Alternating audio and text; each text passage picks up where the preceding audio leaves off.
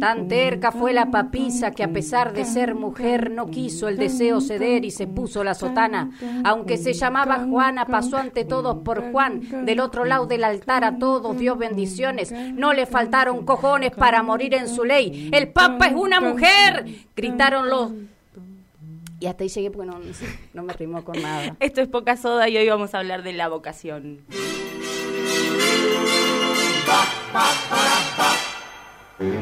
Oh, mister, don't touch me tomatoes, please. Don't you touch me tomatoes. Touch me me apple potatoes. Goodness sake, don't you touch me tomatoes. La vocación, hoy en Poca Soda. Y bueno, arrancamos eh, leyendo algo porque yo debo decir, yo acabo de descubrir mi vocación de escribir versos en rima. No sé si eso está, saliendo. Justo te viene barba como Horacio Guaraní. Sí, sí. Estoy como que me siento algo, poseída por José Hernández. Pero como que esto me. No sé, me abrió algo, me parece acá. Una gran payada. Porque este podcast termina siendo como algo terapéutico en definitiva. Volvió, yo nunca escuché a una mujer payadora así, ah, me parece. Bueno, bueno, bueno, bueno. no sé, quiero tirarla acá. Creo que estoy abriendo mi carrera en este momento. Sí, no sé, no escuché muchas mujeres payadoras. Bueno. Me parece que está mal. La gente de Jesús María cuando quiera.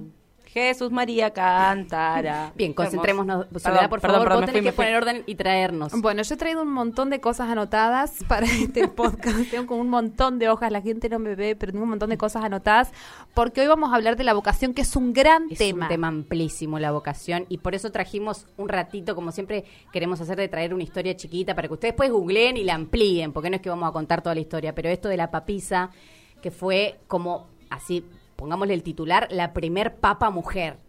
Y nos, nos parecía como que está buenísimo traer este ejemplo de hasta dónde puede llegar esto de la vocación, esta cosa del llamado, y esto se está poniendo muy religioso. Hemos tenido la eh, segunda mujer eh, casi eh, de la historia bíblica, de la iglesia católica. Se va, esto diluyendo. Unos ganas de tomar la hostia. Un hambre. Cachito. Nosotros, bueno, como esto se llama poca soda, queremos echarle unos chorros de soda a los temas. Entonces, ya empecé yo con la metáfora, eh, queríamos echarle un chorrito, de unos chorros de soda a la vocación. Porque así como estamos diciendo que la papisa que eh, allá en los años 800, era de las primeras mujeres que quería leer. o sea, en realidad ella era una gran curiosa, quería leer. Una atrevida. Una atrevida que quería leer, la descarada. y lo, el único lugar en donde se podía acceder a ese tipo de conocimiento era, por supuesto, este, en la iglesia. Bueno, ella era hija de monje también, entonces hay como tú una cosa ahí. La cosa que la loca se travistió y dijo, ¿saben qué? Yo voy a ser papa, vieja. Porque, ¿por qué yo no puedo ser papa? Bueno, googleen, como les decimos, pero después la papisa... Hay una película, hay una de, La, de, la, papisa Juana, eh, que Cuen se llama así, la papisa Juana. Está en Netflix. Eh, no, no, la pregunta. La, pregunta mata ñoño, viste que los ñoños odian que preguntes si está en Netflix. ¿Qué? Ni idea, nunca vi, no tengo tele. Bueno, esta historia está ahí porque, bueno, también eh, decíamos nosotros debe contar la historia de los primeros eh, eh, sí, transgénero. La transgénero, bueno, esta cosa de transvestirnos y de repente ser otro género. Se hace pasar por hombre y llega a ser papa. De ahí que después cuando ella queda embarazada, después la historia es tremenda, queda embarazada y en una procesión se, ve que se le adelanta el parto, rompe bolsa, no sé qué, paren la procesión. Y Ahora, yo quiero que me cuentes un poco eso, porque es, tremendo, hay muchas versiones. Igual hay gente que dice que la que no más te guste. Hay gente que dice que es mito la papisa. A mí me gusta creer que es una leyenda real, que eso sucedió, que existió una mujer que dijo a mí me chupan la y me, y me voy a hacer eh, hombre para ser papa. Este, Viste que qué ganas también. Qué, ganas, qué, pesada la papisa también. Ninguna necesidad. Me tenés un montón de cosas que puedes hacer. Puedes arreglar las ovejas, puedes cocinar, puedes bordar tranqui en tu casa. Papá. Bueno, bueno, un poco que, que, la papisa era como la excusa para llegar a presentar el tema de la vocación que traíamos hoy, porque bueno, venimos en este podcast trayendo cosas nuestras que nos llevaron a hacer el podcast, ¿no? Entonces, la vocación o lo que queremos hacer o el deseo, lo que nos erotiza, lo que nos hace sentir realizada, es un poco algo de lo que también nos hemos venido preguntando eh, para, bueno, llegar a estos estudios y estar grabando esto. Así que ahí está el podcast bien eh, charlado y hablado y seleccionado los temas desde, bueno, las vísceras, ¿no? Desde, lo que nos está pasando un poco a nosotros. yo la verdad estoy en una crisis con este tema, mirá. Contanos, Eva, porque ¿qué es la vocación? Un poco googleamos algo de esto y de, de, qué era la bueno, vocación. Todo lo que ustedes creían, seguramente que nosotros todos lo tenemos en mente, pues no. Bueno, esto así de espontáneo como parece que es. Mucho Google. Gracias, Google. Mucho Infobae. No, pero la vocación viene de voz, de llamado. Una la voz interior. de la voz interior. Como que, no es la voz del interior. Ni es, el llamado de Susana Jiménez, decía. Tanta gente esperando el llamado. Pero no, hay como se supone, o bueno, esto es lo que venimos a hablar acá, que hay una cosa que nosotros venimos a hacer, una cosa a la que estamos destinados, una cosa que traemos de nos bueno, ¿qué estamos llamados a hacer. Sí, estamos llamados a hacer algo si nos dedicamos a eso que queremos, el universo conspira y somos, mm, no sé, venimos a deconstruir un poco esta idea. Sí, y esta idea que tanto nos ha atormentado a muchos en algún momento de nuestra vida, que es cuando tenemos que elegir la vocación. Bueno, pues, ¿qué querés hacer por el resto de tu vida? ¿Qué querían ser ustedes mm. cuando eran chiquitas? No hablemos de la, escuela. Eh, yo quería hacer algo que todavía quiero ser, pero bueno, después ahora, son dos cosas que se mezclan, ¿no? La vocación y el talento, porque puedes tener toda la vocación de ser cantante, pero mamá, canta cantás mal, hija. Yo quería ser cantante, actriz, o sea, como toda una cosa. Bueno, después eso uno va evolucionando, va creciendo y dice, bueno, pero la verdad que no, corazón, ¿sabes? Mejor dedícate a algo que te dé dinero. Momento, pero uno es lo que es o es de lo que vive. Eh, bueno, venimos a hablar de eso también, porque ah. la cosa la cosa de a qué te dedicas, qué, haces de tu vida, qué sos. bueno, no sé si vieron Paquita Salas. No, no Paquita Sales es una serie hermosa y hay un momento que Paquita Sales, que es una representante retirada, que le va muy mal, se encuentra con una actriz, no, se encuentra con colegas y le dicen, no, Paquita, vos no sos, eh, no sos representante, vos eras representante. Y ella se queda así, después se encuentra con una actriz que no actúa y le dice, no, yo soy actriz, aunque no actúe, porque una actriz que no actúa es una superviviente. Y ella dice, claro, yo también soy una superviviente, yo lo soy, soy, digamos, no ejerce, pero es, no vive de eso, pero es. Sí, Digo, bueno. Ahí no hay un poco de vocación también. Un poco de ¿Cantás en la ducha, Eva? Sí, bueno, ves, ahí tenés. Vos sos un poco cantante, entonces. Bueno, entonces sí, entonces soy. Bueno, nosotros, además de googlear, también escuchamos el podcast de la vocación de Darío Z. Eh, Paula, haz tu gracia y pronuncia su apellido. Stanriver. Ay, por favor. Que por favor, de nuevo, Paula, dilo de nuevo, de nuevo el apellido. Stanriver. Oh. Bueno, y él, bueno, plantea obviamente que este es un gran concepto filosófico, ¿no? ¿De dónde viene la voz, el llamado interior, somos, hereda, se adquiere? Y un poco que decimos que esta sociedad nos ha estafado y ha dicho que la vocación de repente está eh, en... En una feria de carreras. En una feria de carreras, una cartilla del estudiante. Un folleto. un folleto. ¿Puedo leer algo de lo que dice Stan River, que fue lo, como lo que, lo que a mí más me quedó ahí dando vueltas? Dice, la vocación en todo caso es esa, es esa tensión entre lo que uno cree que tiene que ser y lo que la sociedad exige de uno. Ah, charán, y sí. Posta, porque hay algo de eh, eso, de, de, como esta idea tan amplia de la vocación o del ser que finalmente termina como reducida a, bueno, lo posible, ¿no? entre estas cantidad de profesiones que tenemos, uno debería ir depositar todos sus deseos. Y las que se puedan estudiar en tu ciudad también. Exacto. bueno, sí, a, mí me pasó algo muy, eh, muy así, muy real, muy concreto, que era, bueno, a ver lo, lo que se lo, que, daba, lo que hay, ¿no? Eh, y me acuerdo que en la secundaria era como que yo quería eh, algo que me permitiera eh, como imaginarme a alguien. Yo me había imaginado a una mujer que estaba estudiando y que estaba sufriendo mucho porque estudiaba y tenía que estudiar mucho y posta te gustaba un poquito. Esa era tu imagen de Ay, mira qué lindo cómo sufre. qué deseable. qué deseable ese temprano y lee. Sí, sí, que se levantaba a estudiar, se preparaba el mate y estudiaba y estudiaba. Bueno, yo un poco que me había imaginado eso para mí y quería eso. Por eso claramente tenía que tener que ver con algo de eh, las ciencias humanas o algo ahí que me haga leer mucho. Eh, me, me había imaginado, así proyectado esa idea de mí misma. Eh, fui como la papisa, además. Ay, yo nunca tuve idea que quería hacer. no. No. A mí como que todo el tiempo quería hacer otra cosa, así como que, ah, no sé, soy chiquita. ¿Y hoy sabés qué querías hacer? No. no. Pero hoy es como que digo, ah, dale, ya está hoy puedo hacer esta, cosa, Pero ma- a mí lo que mañana más me puedo gusta hacer otra. esta- Descubrí que me gusta la matemática ahora. Ah, mira no voy a hacer horror. nada con eso igual. Bueno, también Bien. uno por ahí elige con lo que no. Yo también tenía muy en claro que quería algo que no tuviera nada que ver con la matemática y que Bueno, no sea yo nada que ver ahí- con leer. O sea, Ah, sí, bueno. claramente estudié diseño gráfico, que yo, claro, como que yo quiero, ¿viste? Pero también hay una cosa que a nosotros nos condiciona como desde chico, nuestra familia tiene mucho que ver, que uno escucha a nuestros padres decir, no, si esta la verdad para matemáticas es una luz. Entonces uno crece con un poco con eso y dice, bueno, yo tendré que hacer algo re- mm, relativo a la matemática. Bueno, a mí yo era un poco burra en matemática y me fui a recuperatorio en segundo grado, chica. ¿Cómo te voy a ir a recuperatorio en la primaria? Pues yo me fui en la primaria y eso como que en algún punto me marcó. Dije, bueno, por acá no porque acá soy mala. De hecho, siempre fui Pero horrible.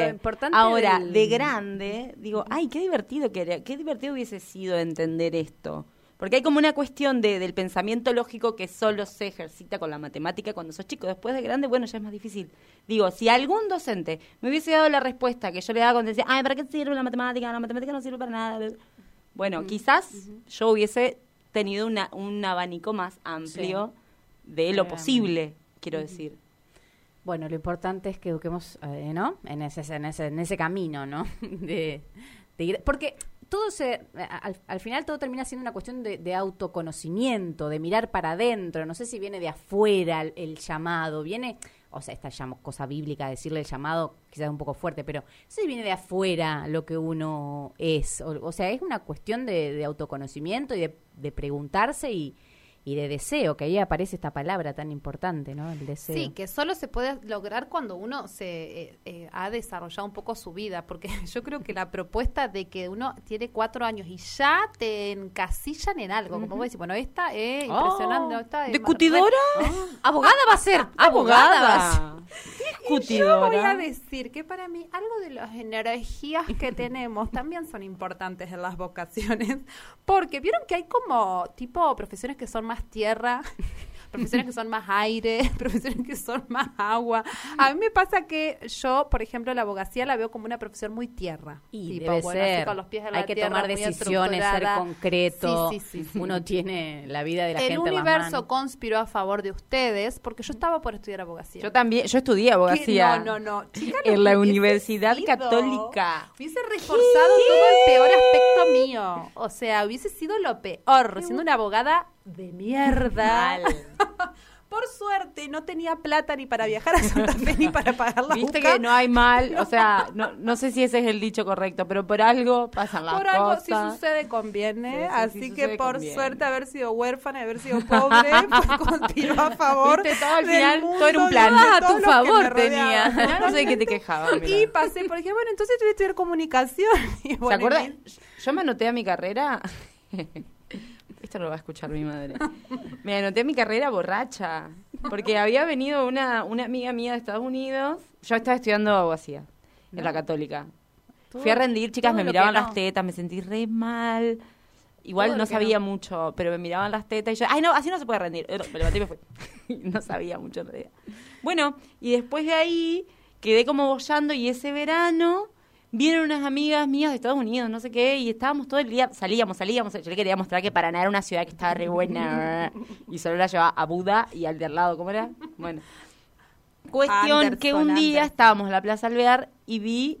Ah, bueno, yo había tenido ahí un acercamiento a la carrera, así había visto un trabajo práctico de alguien, y de repente estábamos en la plaza y dije, uh, yo me quería inscribir a esta carrera, borrachísima. Me fui a mi casa en colectivo, borracha, busqué algún papel y vine, yo creo que con el DNI así, y me inscribí a comunicación. ¿Qué? Pero mira, te inscribiste ahí, la conociste la sola y estamos acá. Viste, ¿Viste? que hay un trazado de, de Dios al final. Sí. Al final no sé que nos quejamos de que tanto sí. cuestionamos a Dios.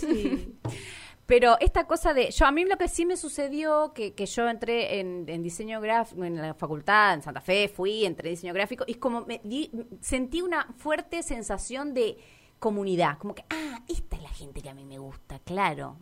Y, ah, Ay, qué bien eso que Me- te pase, me nunca me pasó. eso, como... Porque yo toda la secundaria había sido una alumna bastante mediocre, digamos, 6, 7, nunca llevarse una materia, pero siempre raspando, nunca destacarse en nada. Entonces llegué ahí vi gente que me gustaba, como que compartí con él, y me empezó a ir bien en los trabajos, como que gustaba lo que hacía, como que ahí me empecé como a construir una identidad. Después llegó el ejercicio de la carrera y estoy en eso, digamos. Yo odiaba todo. Ahora vamos es otra cosa. Yo sí, un poco sí. Yo era como, ah, ¿qué no, yo, yo a mí todos eh, fue muy lindo encontrarme con amigos. Ay, ahora son amigos. Sí, que nosotros como un poco atrasada, era como que ahí nos agarró la, yo iba atrasada, la, época punk de querer odiar el mundo. Pero realmente yo me quedo pensando mucho, esto es una teoría mía, la estoy elaborando en este momento de energías ancestrales barra vocaciones. Creo que debería haber eh, un ministerio que pueda regular esto porque realmente yo creo que la gente empieza a reforzar sus lados más rígidos de las profesiones y así salen al mundo y cagan mucho el mundo. Entonces deberíamos hacer combinaciones, decir, bueno, vos sos agua, con tu madre, tipo, claro. No, ah, vos sos tierra, ah, no te podés inscribir acá. No, no, no, sabes que pasa, solamente para aguas y Pasa madre que tenés que traer el formulario de la, del agua. Del pasaje del agua. Hacer un agua te tiene que autorizar. yo, Negri, te reanotaría, o sea que yo no tengo problema. Chicas, realmente a mí me hizo muy bien ir a una carrera que me ayude a desestructurarme, que me ayude a ver otras miradas, a la multiplicidad a pensar otras otros sentidos, realmente. Quiero decirlo, esto estamos elaborando acá, esto es in situ. Igual se piensan que no podrían hacer otra cosa nunca más. Sí, por supuesto que podamos a poder hacer. Me gusta esta idea que estamos teniendo, ¿no? Con, de, construir la vocación y de construir eso, de decir, bueno, la verdad que estamos en movimiento, todo el tiempo estamos cambiando, puedo dedicarme a otra cosa. Yo quizás a los 45 me puedo. En la práctica ah, todos podemos y todos decimos, yo puedo, si quiero puedo empezar ahora. Hay un, algún, por alguna razón es muy poca la gente que dice, ¿sabes qué? me cansé de ser juez. El volantazo. no voy a ser nunca más juez, me voy a dedicar a andar en bicicleta. la cantidad de gente que se jubila y empieza a hacer lo que realmente le gusta. Y hay mucha gente que dice que cree puedes, que puede ser una mierda para siempre. Una de uno, o sea, de una sola vez y para siempre. Por favor. Eso es increíble. Qué onda. ¿Eh? Y hay mucha gente que... Eh, Pero es terrible eso, por ejemplo, eh, te recibiste o te Pará, saquemos un poco la academia del medio, porque qué sé yo, no sé, un artesano. Y bueno, y capaz que heredó el oficio de los padres y bueno, y aprendió a hacer, eh, no sé, cosas de, alpaca y de repente la rompe y dice la verdad que yo quiero torcer este destino no, soy buenísimo porque también ahora asociemos un poco esto de, la vocación con eso con aquello que nos sale bien porque está eso también. Yo soy buena para esto bueno pero o sea esto, este, este, ¿Para qué cosas mundanas son muy buenas? Yo para desenredar cadenitas. Te juro. lástima que no sirve para mucho. No, re sirve, boluda. Vos te pones así, te, baja, nadie lo quiere hacer, yo lo quiero hacer. Y cables también, eso incluye cables. Cable también no me gusta tanto, la cadenita me gusta más. Es más desafío la cadenita. La cadenita finita me gusta más porque también hay que tener cuidado de no romperla. No, pero soy buena, ojalá, ojalá se haga un oficio de eso. Digo, hay gente que, por ejemplo, es naturalmente buena para la cocina, que con dos ingredientes de, de mierda te hace una tortilla. Se llama pobreza. Sí, súper especial. Pero yo, a mí yo estoy todo lo contrario. Con cuatro ingredientes muy buenos te hago una cagada que no la come nadie. Pobreza digna se llama. Pero esa cagada que no come nadie, siempre eh, se ve igual, ¿viste? Siempre una tortilla. Siempre una tortilla, siempre una tortilla de cosas. Sale un repulgue. O una gran torreja. Una torreja para cortar en porciones. Bueno, acá nos va a matar eh, la gente que cree, eh, bueno, que, que nos, van a, nos van a tildar de hippies de mierda. Pero yo realmente creo que la experimentación, chicas, y la cero experimentación que nosotros tenemos a los 17, 16, 18 años y, pretenden que nos eh, definamos lo que queremos hacer el resto de nuestra vida, es una injusticia claro, ¿Qué mierda sabés? ¿Qué querés hacer? No, pero aparte la pregunta, la pregunta cuando terminas quinto año, ¿y vos qué vas a hacer? Cuando está en tercero, esa palabra ser, que cae pesada como un ladrillo, ¿qué vas a hacer? Para siempre voy a hacer, o sea, para toda tu vida. Sí, yo creo que está bueno que te la hagan y que uno tenga que definirse en algo, pero si previamente te prepararon para algo, si vos pudiste hacer un recorrido más de conocimiento, de conocer cosas, de experimentar, bueno, de ver esto, de reconocerte en algunas cosas, porque realmente si, si somos una cosa totalmente impenetrable eh, y, solo vamos a tomar ideas ya armadas, porque como vos decías, hay muchas de las cosas que heredamos, de lo que nos dijeron que teníamos que ser, de lo que fueron nuestros padres, de lo que... Y bueno, entonces el, el mundo es una gran mierda también porque Sí. está mucha gente infeliz haciendo lo Y que la hace. gente, que la verdad que la gente infeliz rompe muchísimo las pelotas, digamos. Bueno, ¿y qué pasa con la gente que no le interesa un carajo lo que hace en su trabajo y Tiene una vida que puede sacarse, tiene digamos, las vida- ocho horas de laburo, se la saca. se la saca y- y, y es feliz poniendo... Bueno, pero eso depende, porque creo que quizás nosotros, o en mi caso, hablo por mí, hay como una sobrecarga del tema, o como una cosa de que, vamos, vos tenés que hacer lo que te gusta, tenés que, dale, ¿por qué no te gusta esto que estás haciendo ahora? Quizás yo le estoy dando demasiada importancia, hay gente que no le importa. Me parece que es muy de nuestra generación. Y es mucho, y hay que decirlo, hay una cuestión de, mm, de clase también, digamos, porque Sí, sí. nos podemos preguntar esto, o sea, no sé si de, de clase, pero sí de, ¿no? Sí, de privilegio, de de privilegio, de decir, de dale, suerte, te podés preguntar también. eso, digamos, porque, bueno, tenés un plato de comida y un techo, te puedes preguntar si te gusta tu trabajo o no. O sea, no sé hasta qué punto Todos pueden. vos pueden preguntarse si les gusta o no. Bueno, eh, eso lo vamos a seguir desarrollando porque esto es una gran idea filosófica que hemos traído para desarmar en el día de hoy, en donde Poca Soda está hablando de la vocación.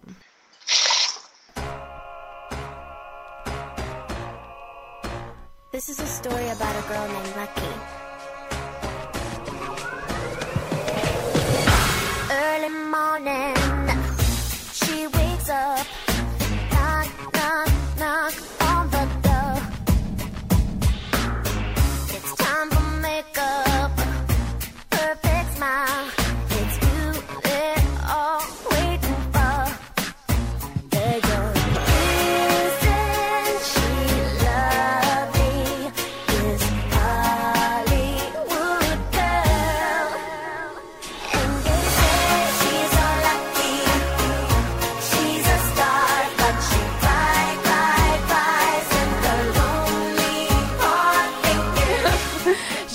Escucharía entera igual, pero me parece que hay mal. que volver.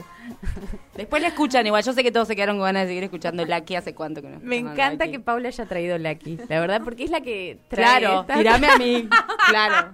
Fue ella la que trajo. Es hermoso, siempre está bien volver a escuchar Lucky y recordar que somos gente mayor, digamos. Gente grande. Gente de una edad. Bueno, traíamos Lucky porque porque pensábamos dentro de un universo de ejemplos que hay. eh, bueno, vamos a retomar la historia de Lucky. Lucky es Britney Spears mu- cuando empieza su, su etapa más autorreferencial y empieza a hablar mucho de ella, de, su, de, su, de sus problemas con la prensa y su problema con... ¿Es la, la época en que se pela? Antes. An- antes, de, claro, bueno, todo de, de vino en Ahí pelarse. empieza, claro. Y crisis. Eh, y bueno, habla en realidad de una chica que ha logrado todo, que lo ha logrado todo en su vida, pero sin embargo es muy infeliz y no se anima a dar el, el- el- la volante. patada al, tablero. Entonces, un poco pensábamos eso, que qué difícil debe ser, ¿no? Tenerlo todo y decir, che, se supone que yo debería estar siendo feliz y no me está pasando. Sí, soy no- Britney, tengo lo más. Claro, soy Britney. canto en todos los escenarios del Me gané mundo un, que Em- un quiero. Grammy ayer. Tengo eh, veintinada de nada, años. Fui a Ellen el otro día, me está mandando un WhatsApp, no se lo contesto a Ellen. Y la verdad no le estoy pasando bien. La verdad Mere. estoy pasando como el orto. Sí, que no es solo en estos casos totalmente extravagantes como el de Britney, sino Claro. que nos pasa en la vida cotidiana, digamos, Sí. esta cosa de, bueno, quisimos mucho algo, ¿no? Y cuando lo cumplimos y estamos ahí, bueno, siendo eso que quisimos y siendo ser, eso, llegamos a ese lugar. eh, bueno, es como... lo Ay, que ser feliz debe ser el mandato más pesado que existe. Qué Sí, qué. Es como algo así como el fracaso del éxito, El ¿no? fracaso del Bueno, vos llegaste, te a mí un poco me pasó, digamos, bueno, en esto de, bueno, yo siempre apuntando como a cosas a, a seguir, ¿no? Proyectos, bueno, eh, voy a estudiar, me voy a recibir, después voy a hacer una maestría, después voy a hacer otra cosa, y otra cosa, y otra cosa, y de repente, bueno, tenés todo, hiciste todo, y... Es que después viene la profesión, digamos, porque a mí también me sucedió eso un poco, bueno, este, dale, sí, quiero hacer esto, llegué, bueno, buenísimo, me recibí, hace, ahora puedo decir que hace 10 años que trabajo de diseño gráfica y estoy como, bueno, bien, no sé si quiero 10 años de esto Todo de esto es la última escena de la película del Nemo, ¿recuerdan? Cuando los peces pueden llegar al, al océano y bla, bla, bla, se tiran, qué sé yo, y quedan todos ¿Qué así mirando. ¿Y ahora qué? Claro. Y ahí termina la película. Es maravilloso. ¿Y ahora qué? Llegamos. ¿Y ahora? ¿Qué onda? Al- algo así como el, claro, el fracaso como de los absolutos, no sé, como esta cosa de haber logrado algo y querer como dar, como esa cosa cerrada, ¿no? Bueno, Pero No. seremos muy insatisfechas, digamos. ¿Cómo, ¿Qué sucede ahí? Porque el otro hablaba con una amiga que estaba como atravesando algo parecido, que había estudiado no sé qué, como gestión cultural, qué sé yo, papá, papá. Y ella me decía que había hablado con su psicólogo y yo siempre lagartijeando psicólogo ajeno porque nunca ir al propio. Entonces ella me decía que su psicólogo le decía que las crisis vocacionales son grandes crisis existenciales en realidad. Cuando sucede algo ahí que dice, che, por acá no es, te está diciendo algo mucho más profundo que es, che, esta no sos vos. Tendrías que buscar por otro lado porque no estás vibrando, una palabra que está muy de moda ahora, como vibrar, como en sintonía con lo que sos, digamos. O sea, eh, parece que tiene un poco que ver con eso y... y Bueno, con- pero es hacerle caso a esa vibración también. Exactamente, Que ahí está el porque desafío uno de puede bueno, Claro, estoy, exacto. estoy sintiendo esto, ya no me puedo hacer más la boluda. Lo estoy sintiendo Voy a explotar. Sin, sin subestimar el poder que tiene la represión, ¿no? Porque hay mucha gente que siente cosas y le pasa cosas y bueno, tenemos que seguir. Y después andas con un eh, herpes. ¿A qué te pasa nada? ¿Qué herpes? Una crisis No, vocacional que tengo nomás, pero... Ningún herpes. No te parecerá a vos. Bueno, y para esto, nosotras trajimos el audio de una psicóloga. Ah, bien, me, sirve muchísimo y porque me abarata un montón el tema de los costos, digamos. Yo mañana no voy a Ella ir, chica, porque tengo un eh, peso, así que voy a prestar atención. Ella es psicóloga, especialista en salud mental, se llama Paula Kratie y la vamos a escuchar porque ella tiene algo para decir también en relación a esto de la vocación y de el fracaso del éxito. Cuando la Sole me invitó a hablar sobre la vocación, me acordaba que en la facultad cursamos una materia entera que se llamaba orientación vocacional. Paradójicamente no cursamos nada, por ejemplo, sobre análisis institucional y así estamos los psicólogos, ¿no? Con bastantes dificultades a veces para hacer lecturas de contexto y lecturas institucionales, pero bueno, sabemos un montón sobre la vocación. Y bueno, ahí recuperando un poco los apuntes, leía un poco parafraseando a Simone de Beauvoir que la vocación no nace, sino que se hace, pensada justamente como un proceso que se va construyendo subjetivamente, históricamente, y en la interacción con otros y sobre todo en función de las oportunidades y las condiciones del contexto, ¿no? Eh, sin embargo, bueno, hay una idea ahí de vocación como si fuera acaso un objetivo, una meta, algo hacia dónde llegar eh, y que parece que no llegamos nunca. Pensaba en ese sentido que en realidad esta idea de la vocación como un proceso abierto también responde a que nuestras identidades son abiertas y dinámicas. Y si bien muchas veces aparece esa otra idea de la estabilidad y la continuidad de la identidad, si nos damos la oportunidad de estar en movimiento y transformarnos, también es cierto que esa identidad se transforma y en función de eso nuestros intereses. Entonces muchas veces esta idea de que llegamos a una meta y a pesar de que llegamos a esa meta parece que no alcanza o sentimos como cierta vacío, cierta vacilación y ese fracaso del éxito, ¿no? Esa idea de que, bueno, llegamos y sin embargo hay algo ahí que no cierra.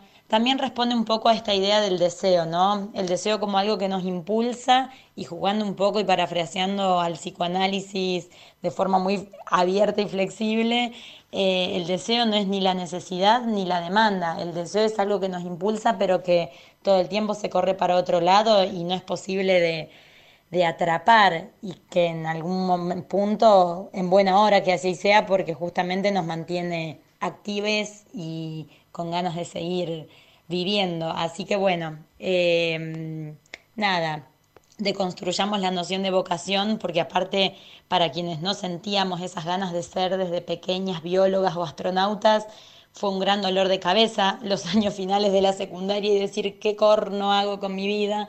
Y bueno, después eso se va también construyendo en la experiencia y en función de la vida misma. Así que eso es todo. Qué bien maneja el inclusivo, la verdad. Qué que- loco la angustia de no tener ninguna vocación. La Oh. verdad, no sé qué quiero. Pero cuando llegas a esa edad, a, los 16, 17 años, es como que todo te dice eh, ya. Sos muy chiquito. Y qué mal visto que está esa persona que estudia una cosita, después estudia otra cosita. Ay, después perdiste otra- tiempo, pero mirá todo el ya tiempo que perdió como tres años este. ¿Y qué es perder? Sí, ¿Y sí, qué como si a los es? 25 años ya está, Ya perdiste. claro, ya digamos, no podés hacer más nada que, no sé, o a los 25, ni hablar a los 35, Yo ni vengo a hablar tirar una 40. data, pero yo traje data. ¿Saben a qué edad empezó a estudiar Rolón? Ay, yo sabía un poco esa historia de A Rolón. los sí. 35 años. Ay, lo reamo a Es Rolly. esperanzador. Así que yo es súper esperanza. me Y aparte a los llegar a esa treinta y edad. pico de años, como un- creo que con una hija, digamos, Sí, con sí, un contexto súper adverso, con un Bueno, cero eso es un poco, mango. tipo, adecuar, ¿cómo adecuamos nuestro deseo al contexto, a nuestro contexto? Sí, ahí, está, de nuevo, ella lo trajo de nuevo esa palabra tan importante, ¿no? Sí. Todo el deseo, esa A mí- palabra. sí, a mí me encantó cuando ella habla de esto de, bueno, las identidades en construcción, digamos, permanente. Entonces, ¿cómo pensar que hay una vocación que es si uno está haciendo todo el tiempo, digamos, como que me quedé con, con esa... Con, Claro, porque de algún lado uno trae esa imagen de lo que uno quiere ser cuando sea grande. Digo, se va construyendo esa imagen de lo que uno quiere ser y después en el camino, bueno, surgen otras... A mí me Pero bueno, es sirvió permitirse mucho tener eso. una persona que yo mire y que diga, yo quiero ser como ella. A mí me pasó. Porque yo hablar. tenía la hermana de una amiga que estudiaba diseño gráfico y era como que ella, me encantaba ella y todo lo que hacía. Hacía trabajos en grupo y se juntaban de noche y hacían trabajos hasta las 5 de la mañana y tenía toda su habitación forrada de sus trabajos que eran maravillosos. Para mí, yo decía, yo quiero hacer eso. Lo importante es tener una referencia, digamos, Sí, alguien a también- quien También mirar. una referencia negativa, tipo, yo no quiero Yo ser no eso. quiero, porque claro. me pasaba mucho, digamos, éramos 25 mil hermanos en mi casa, teníamos como, bueno, todo este contexto en el que yo... La posta se que- llamó un número. Hasta, No, ella fue la, Sole del medio un montón de 11. tiempo. Hasta La, anteul- claro. la última fuiste vos. Última, la última. todo esto, ¿no? Era como que había algo de este desorden y de esta cosa tan en movimiento permanente que era como que yo necesitaba otra cosa, ¿no? En algún momento. Y eso como que me remotorizó. Bueno, pero porque Eh, sabías que existía otra sí, cosa. ¿Qué sí. pasa cuando tu, eh, tu universo, tu- tu- lo imaginable para vos es muy acotado por diferentes razones y no podés imaginarte fuera Y- de ahí? y tenemos que no decir- podés porque no tenés sí. herramientas, no tenés Y, y en herramientas. ese sentido, las personas que crecimos en los 90, debo decir que Cris Morena nos hizo muy La mal. Nos hizo muy mal, Ay, porque ella nos decía que si vos soñás muy fuerte algo, podés serlo, y esa gente el después... PBI va a ser mayor de cabeza, ahora. O sea, el PBI va a No aumentar. sé, Cris Morena, si soñando muy fuerte puedo concretar No, no, eso, no, no. ¿entendés? Porque todo se depositar en lo mágico algo que es No, una sí. Responsabilidad básicamente en principio política. Claro. Eh, Como que, ay, no soñaste lo suficiente, la verdad, Claro. entonces. Está cara la yerba, no habrás soñado lo suficiente para poder tomarte un buen mate y que te alcance. Claro. Yo se reduce hasta un acá poco te puedo también ayudar.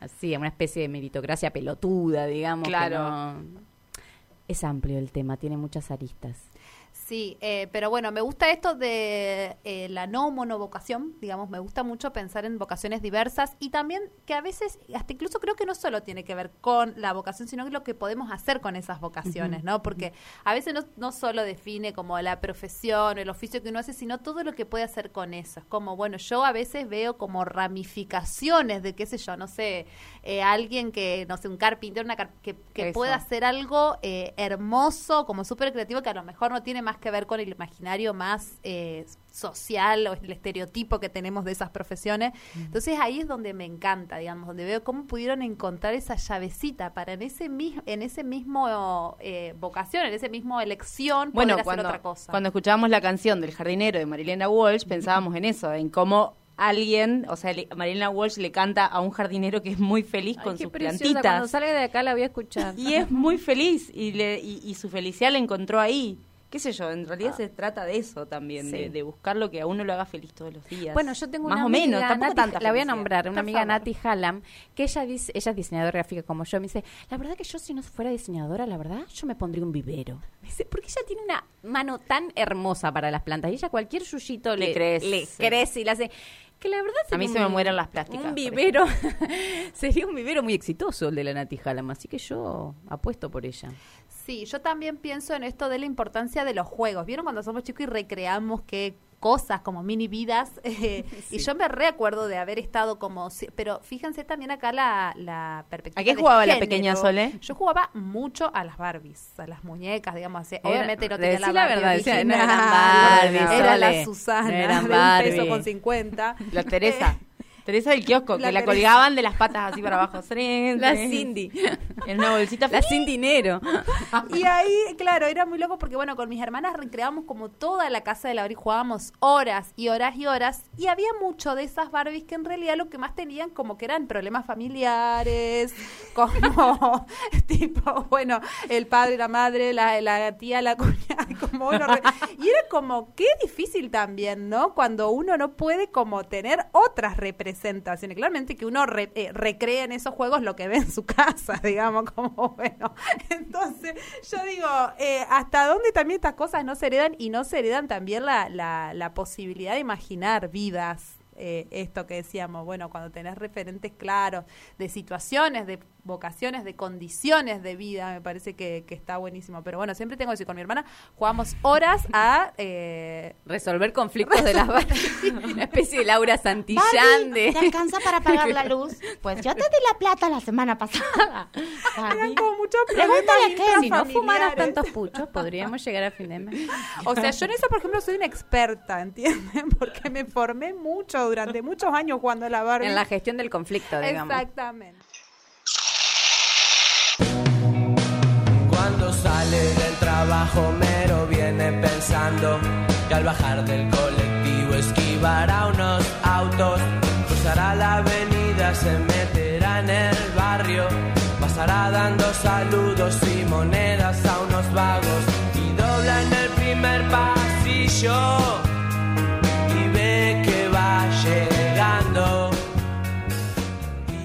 Homero de Viejas Locas claramente que recuerda a muchos de nuestros padres que, eh, bueno, vaya si habrán, si no habrán podido elegir algo de lo que, de lo que querían ser. Y bueno, y es eso, bajar, ser obrero, estar trabajando y depositando muchas horas de su vida en un Te diría que la gran mayoría de las personas Sí. que lamentablemente no tienen la oportunidad, no tuvieron la oportunidad de, de poder plantearse qué desean para su vida, qué deseaban, qué querían ser, qué los hacían felices. Siempre el deber ser o el, o el deber o la necesidad eh, más urgente mató el deseo, mató esa pulsión de vida que, que tiene el desear.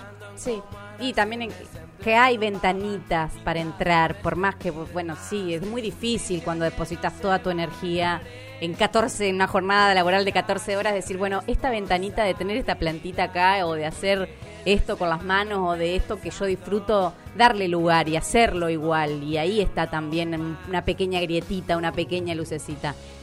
Nos pusimos como un poco sensibles. Sí, un poco, pero bueno. Bueno, a mí me recuerda a mi viejo. Mi viejo era colectivero y cuando volvía se ponía a dibujar y era alto dibujante. Y bueno. Y después, bueno, largó el colectivo y ahora se dedica a la foto y a dibujar y a pintar y qué sé yo, nada. Pero también es un privilegio decir, bueno, Sí. puedo, puedo volcar acá un rato. Eh, nada. Menos homeros o más homeros. Menos ¿Qué queremos? La homerización. La homerización. Menos Homero, más papisa, más papisa, menos Homero. Más papi. Más gente que haga lo que le gusta, más gente que pueda hacer un chicas, hacer un rato en el que un rato en el día puedas hacer algo que te guste, ya te puedes dar por, por- la semana, mira, ni que sea, te digo. Ni que Ponete sea. unas horas en un, en un lunes, como nosotros. esto, Un lunes cada 15 días hacemos esto que no sé sabemos si está tan bueno o no está tan bueno. pero lo disfrutamos lo un disfrutamos. montonazo y nada. Y acá está. Desomerizándonos un poco. Desomerizando. que van a zafar.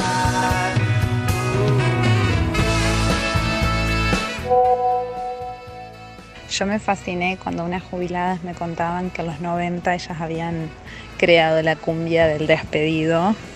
Eh, y bueno, y me reía mucho y decía, mira con lo que me fasciné, re Homera. Boluda, 40 grados a la sombra y esperando el bondi, eh, una cola de una cuadra. Homero, mal.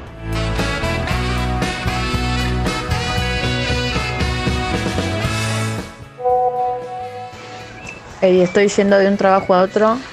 Me compré una empanada de camino y voy almorzando caminando. Homero, Homera 100%.